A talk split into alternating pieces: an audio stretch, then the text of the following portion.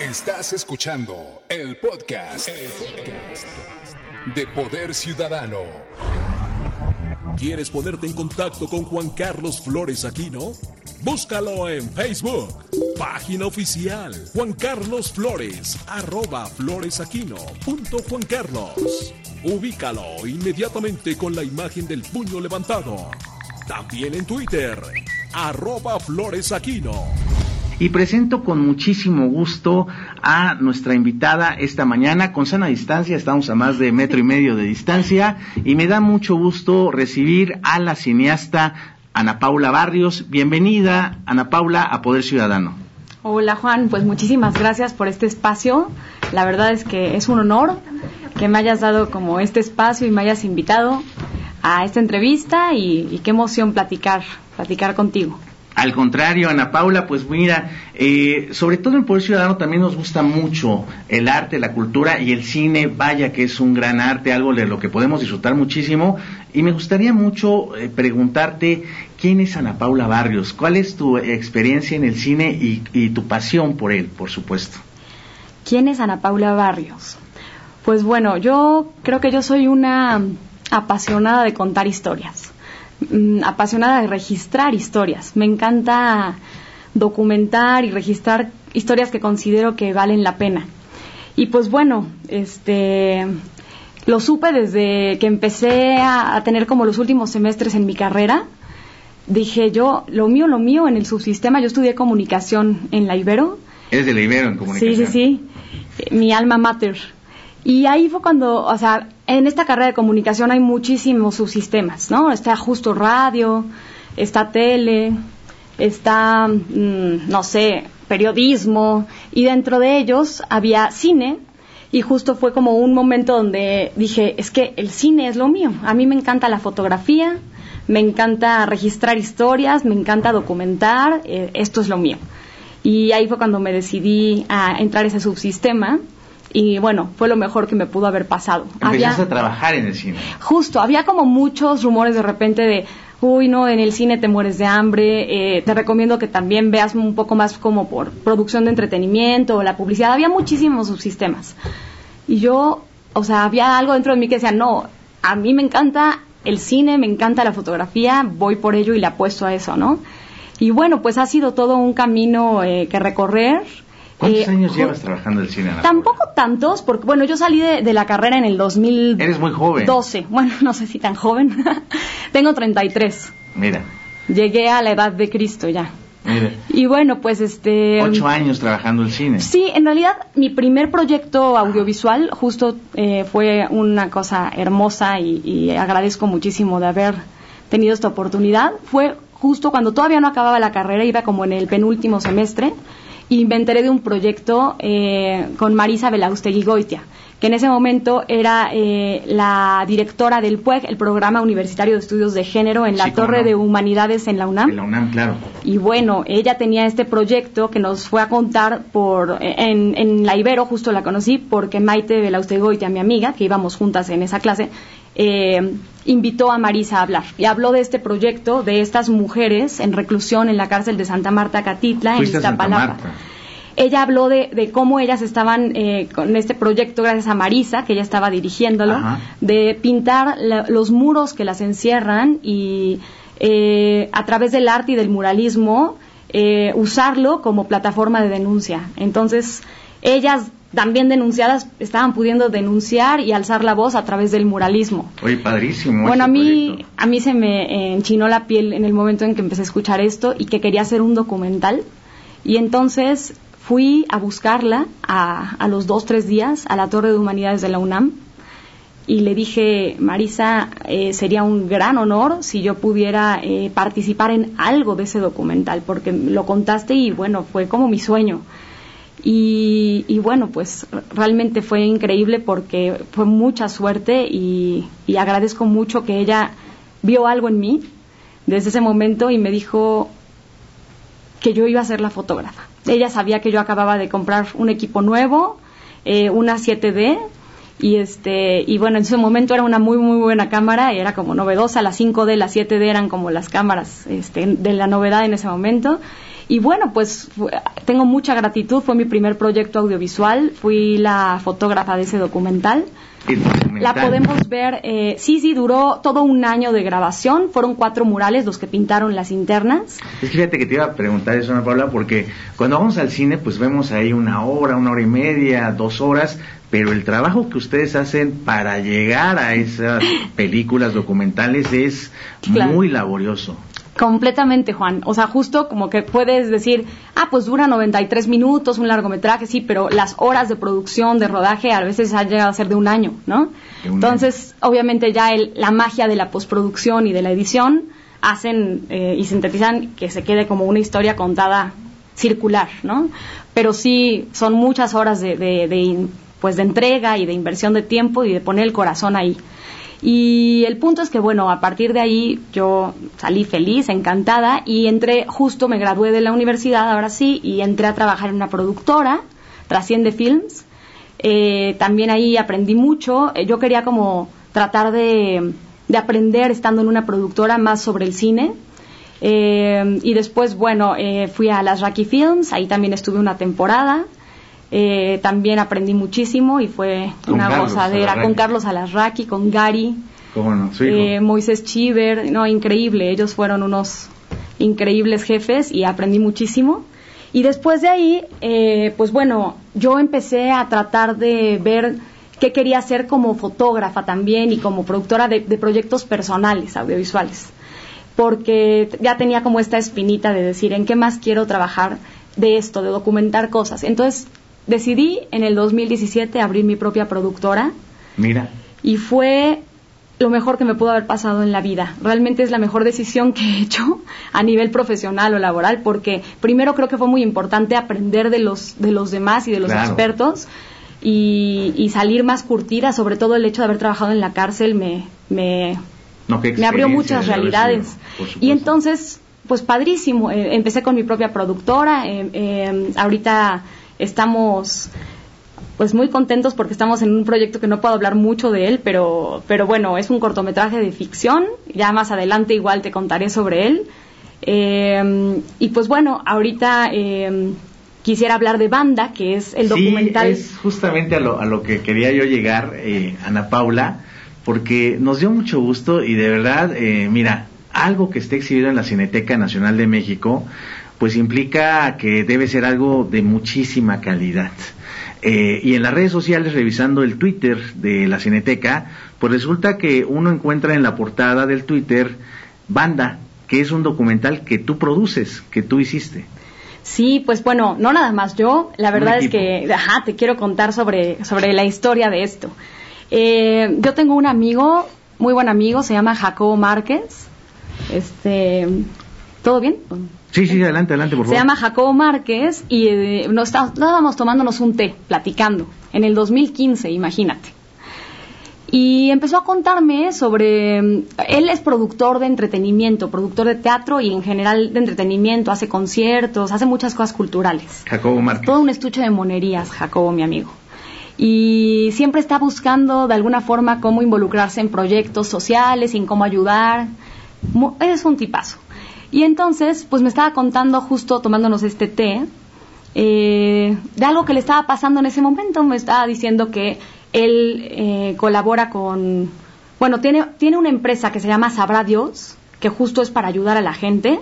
Eh, apoya a los maestros mezcaleros con este comercio justo, es decir, ellos son remunerados de una manera muy justa por su trabajo eh, alrededor de, muchos lados de la República, por ejemplo, a maestros mezcaleros de Guerrero, de Durango, de Oaxaca.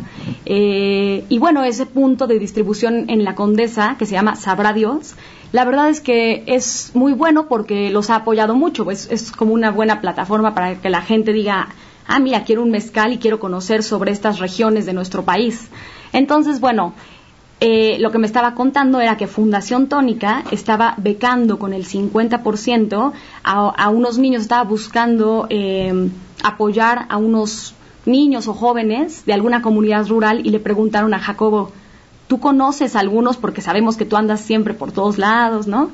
Eh, justo tratando con los maestros mezcaleros, claro. Entre otras cosas también porque te digo que es productor y trae a, este, a conciertos aquí a, a México a mucha gente. Entonces, bueno, y justo Jacobo eh, les dijo, sí, conozco a, unos chicos, eh, eran niños, en su momento ahorita ya son más jóvenes, eh, adolescentes, y, tocan una banda en Oaxaca, en una comunidad de Santa Catarina Minas. En Santa Catarina, Minas, Oaxaca. Y Jacobo lo que me contaba era que a estos chicos que conocía le enternecían porque siempre estaban como muy disciplinados, este, con su maestro Rangel, que es un virtuoso de la música, que les tuvo mucha pues mucha paciencia y les enseñaba a, tocar los instrumentos y siempre se reunían como periódicamente en un cuartito en condiciones paupérrimas un poco en el sentido de que era un lugar apretado, o sea, como muy básico, pero ahí estaban con, o sea, con la entrega. Unos acababan eh, sus estudios, otros eh, laborar en el campo, tú sabes el arduo trabajo del campo, ¿no? Muchos se dedicaban también a eso,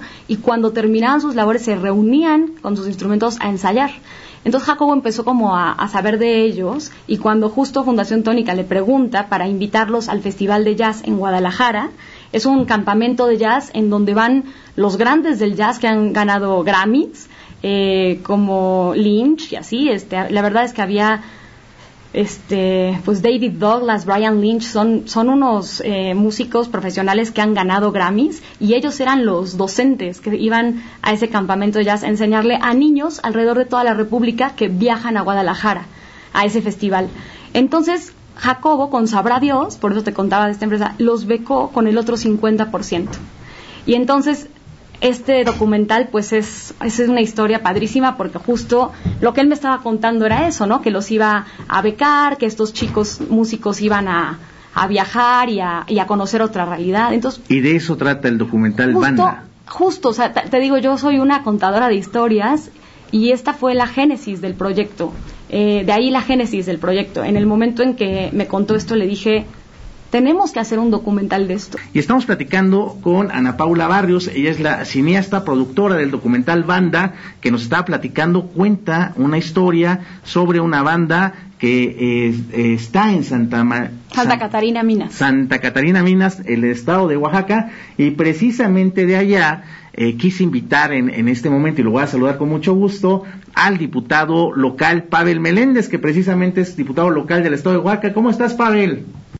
Muy buenas, buenos días, Juan Carlos. Me gusto saludarte a ti y a todo el auditorio allá en ABC Radio. Saludos desde la Verde Antequera, capital de Oaxaca. Oye, Pavel, pues mira, quiero yo eh, que conozcas lo que está haciendo Ana Paula Barrios. Su documental Banda está exhibido actualmente aquí en la Cineteca Nacional de México. Y si quieres comentarle al diputado eh, Pavel Meléndez, Ana Paula, qué es el documental de Banda, eh, ¿qué, ¿qué implicación tiene con Oaxaca. Claro. Hola, Pavel. Buenos días. ¿Cómo estás? Muy bien, muy buenos días. Eh, orgulloso de lo que estás haciendo en Santa Catarina Mina. Muchas gracias. Pues bueno, esto no es un trabajo personal. La verdad es que el cine es en equipo. Y este y te quiero contar, no sé si llegues a conocer a Jacobo Márquez, un amigo mío que es productor ejecutivo de este documental y si no te cuento que con él y en colaboración con un crew, eh, Dario Sicardi, que también fue productor, José Antonio Trillo, Fer Pérez, eh, Valentina Ortega, Cali Cuesi, Arturo Salazar, que fue el sonidista, José Grimaldo, un amigo mío, también fotógrafo. Bueno, en fin, eh, con todo este equipo logramos contar una historia muy linda de Santa Catarina Minas sobre la banda Luz del Rosario, que es de unos jóvenes músicos allá de Oaxaca. ¿Conoces esta banda, Pavel? No tengo el gusto de conocerlos, de Juan Carlos. Como tú sabes, soy originario de la región del Istmo. Santa Catarina Minas está en los valles centrales, allá en el valle de Ocotlán, y me parece que es una de las mejores bandas, según lo que eh, me han platicado de esa subregión de los valles centrales. Y muchas, muchas, muchas gracias a nombre del pueblo oaxaqueño, querida Alejandra, por el, eh, por el esfuerzo que están haciendo ya en mis redes sociales empecé a invitar a toda la banda que nos está eh, eh, sintonizando y obviamente que siga las redes sociales en Ciudad de México para que vayan a la Cineteca Nacional a ver ese documental en lo que tú te inspiraste. Como dices ahí, la música, el mezcal, eh, la, la banda, los instrumentos y fue, sin lugar a dudas, algo significativo que va a ayudar a promover la cultura de nuestro gran estado de Oaxaca. Oye, Pavel, fíjate que Ana Paula Barrios nos estaba comentando también que la historia está bien interesante porque fueron a un festival de jazz internacional con unos maestrazos del jazz que eh, escucharon estos niños, lo que según entendían a Paula. Eh, sí, te estaba contando. Eh, hay un festival de jazz en Guadalajara y es un campamento de jazz. Entonces, eh, justo a mi amigo Jacobo te contaba que le, le dijeron Fundación Tónica que si conocía a algunos eh, jóvenes músicos de alguna comunidad eh, rural, eh, y él pensó luego, luego en, en, esta comunidad de Santa Catarina Minas, que estaban estos músicos, te digo, como muy entregados con Rangel, que es su profesor, eh, se juntaban a ensayar y todo. Entonces a Jacobo le enterneció mucho que fueran como tan entregados en esto y pensó en ellos y dijo, tengo y conozco a unos músicos, eh, vamos a becarlos. Y entonces Jacobo, con su tienda de mezcal de Sabrá Dios, los becó con el 50%, Fundación Tónica con el otro, y entonces ahí fue cuando le dije, ¿sabes qué, Jacobo? Esto tiene que ser un documental. Te contaba que de ahí fue la génesis del proyecto. O sea, yo soy contadora de historias y dije, esta tiene que ser contada, creo que merece la pena. Y Jacobo estaba un poco escéptico y me decía, no, no, ¿cómo crees? No, él pensaba nada más, pues como grabar con su celular, registrar algunas cosas, pero a mí me gusta que si lo voy a hacer, no, no al aventón, vamos a hacerlo bien. Y pues entonces como productora... ¿Cuánto tiempo te llevó a hacerlo, Ana Paula? Literalmente dije, vamos a producirlo y bien, y empecé a reunir al equipo. Esto fue muy rápido, porque creo que no me acuerdo qué día era, pero como por ahí de agosto, algo de agosto, ya empezaba el, eh, el, campamento de jazz. Entonces me dediqué a ponerme las pilas, convencí a Jacobo, me dijo que estaba bien, que, que venga. Él es productor, pero de entretenimiento, de teatro, de, de, música. Entonces como que él no estaba como tan empapado en el, en el tema de la industria del cine y por eso yo decidí como que contáramos la historia juntos, ¿no? Y, y, bueno, pues entonces empecé a reunir al equipo, invité a mi amiga Valentina de la Ibero, que es una amiga que quiero mucho. Ella también estaba muy clavada igual que yo en la foto. Eh, entonces la invité, eh, también a, Trillo, un gran amigo mío. En ese momento estaba asociándose con, o sea, me dijo, tengo una socia en su productora y le dije, tráetela. Y ahí conocí a Fer Pérez, que ahora es amiga mía. Eh, a Darío Sicardi también lo invité como productor, a él lo había conocido justo en la productora pasada que había trabajado tanto en Trasciende como en Alasraki. Entonces le dije, ¿por qué no vienes con tu también expertise y todo? Y traté de unir este equipo. Y entonces, eh, justo Darío, eh, uno o dos días después, me dijo, oye, ¿qué crees? Eh, él estaba haciendo un capítulo de Club de Cuervos que está en Netflix, eh, me imagino que has escuchado sobre esa serie, él estaba produciendo uno de esos capítulos y como trataba ese capítulo específicamente de un documental, había conocido ahí a Carlos Armela, que es un director de cine y ha hecho muchos documentales. Entonces me dijo, ¿sabes qué? Pensé en Carlos Armela, que acabo de conocerlo hace poco y creo que es un gran director. Creo que encajaría muy bien para que venga este documental a dirigir entonces, bueno, para mí fue como algo muy fortuito y, dije, a todo dar.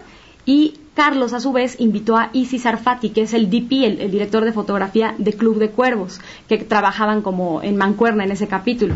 Entonces, bueno, de pronto Jacobo nos recibió en su oficina, eh, ahí en la Condesa, y ya tenía sentados a todo el equipo que, que habíamos traído para arrancar con este documental.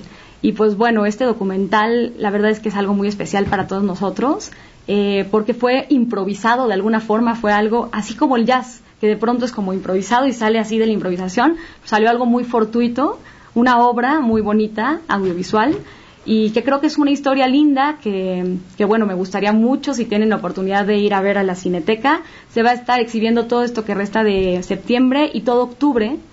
Eh, y sí, este, estamos muy contentos. Oye, Ana Paula, pues qué gran historia la que nos estás contando. Y diputado Pavel Meléndez, creo que sería grandioso que estuviera en Oaxaca próximamente también, ¿no? Vamos a invitar a, a que todos puedan eh, ver este documental muy importante y que se pueda traer a Oaxaca hablar con la Secretaría de las Culturas en el Estado para que también pueda transmitirse y conocerse acá.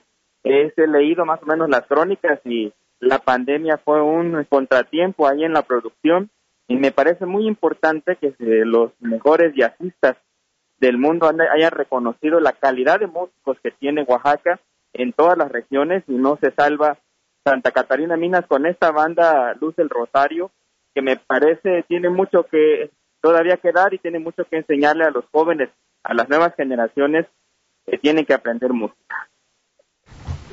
Este, sí, Pavel, pues qué gusto. Fíjate que te cuento un poquito. Eh, este documental se estrenó en el festival de, de, en el festival de cine de Guadalajara y también estuvo en estreno en el festival de Oaxaca en Santa Catarina Minas eh, hace hace poco, la verdad, relativamente, fuimos con una pantalla inflable y se lo pusimos a la comunidad, proyectamos... experiencia. No, no, fue una experiencia hermosa. Proyectamos el documental, justo todos los involucrados dentro del documental, los niños músicos, cinco años después, porque esto se grabó en el 2015, En el 2015 se vieron, se vieron ahí, estaban muy emocionados. Eh, no quiero spoilearles la historia de- del documental, pero lo que quiero decirles es que eh, muchos de ellos evidentemente ya no están en esa banda, pero de todas formas fue como una nostalgia al, al haberse visto. Claro. Eh, Graciela Ángeles Carreño, que es una, un personaje dentro de este documental, ella es una maestra mezcalera eh, que siguió el legado de su padre y la verdad es que es un mujerón y también estuvo ahí preparándonos una comida, estuvimos proyectándolo en la biblioteca, que eso ya es otra historia, pero bueno, al, al parecer también es algo muy importante dentro del documental. Eh, tanto el mezcal como esta biblioteca, eh, como esta música, todo eso eh, forma parte de este documental. Y esta biblioteca, Jacobo ayudó a, a construirla y este y bueno ahí se proyectó y fue una cosa muy bonita y pudieron verlo todos los de la comunidad. Oye, diputado, pues mira, se nos va de volada el tiempo en la radio. Tú ya sabes que esto es rapidísimo, pero te agradezco el que te hayas enlazado, porque sé que eres un amante de la música y qué mejor pretexto que este documental que se está exhibiendo en la Cineteca. Y te agradezco este enlace, diputado Pavel Meléndez. Saludos hasta Oaxaca. Gracias, un saludo a toda la banda por allá y hay que ir a la Cineteca a ver este gran documental. Sí, es Ana Paula, y yo te agradezco, Ana Paula Barrios, que te hayas dado el tiempo para venir a esta cabina de ABC Radio. Y por supuesto que ahí está la invitación. ¿Hasta qué fecha estamos en la Cineteca? Pues tenemos unas seis semanas, Seis cuatro semanas. semanas. siempre se queda en cartelera, si nos va bien en taquilla, ocho semanas, pero bueno, esperemos que lo más que se pueda y que puedan ver esta historia, que la verdad es muy bonita. Muchas gracias, Ana Paula Barrios, por tu presencia esta mañana. Y ya lo sabe, el documental Banda en la Cineteca Nacional de México, que está bellísima. Yo sé que estamos en pandemia, pero con la sana distancia usted puede acudir ahorita y empezar a habituarse, por favor, porque amamos el cine por el ciudadano. Gracias, Ana Paula. Gracias a ti, Juan, muchas gracias por todo. ¿Quieres ponerte en contacto con Juan Carlos Flores Aquino? Búscalo en Facebook, página oficial Juan Carlos Flores, arroba floresaquino punto Juan Carlos. Ubícalo inmediatamente con la imagen del puño levantado. También en Twitter, arroba floresaquino. Esto fue el podcast, el podcast de Poder Ciudadano.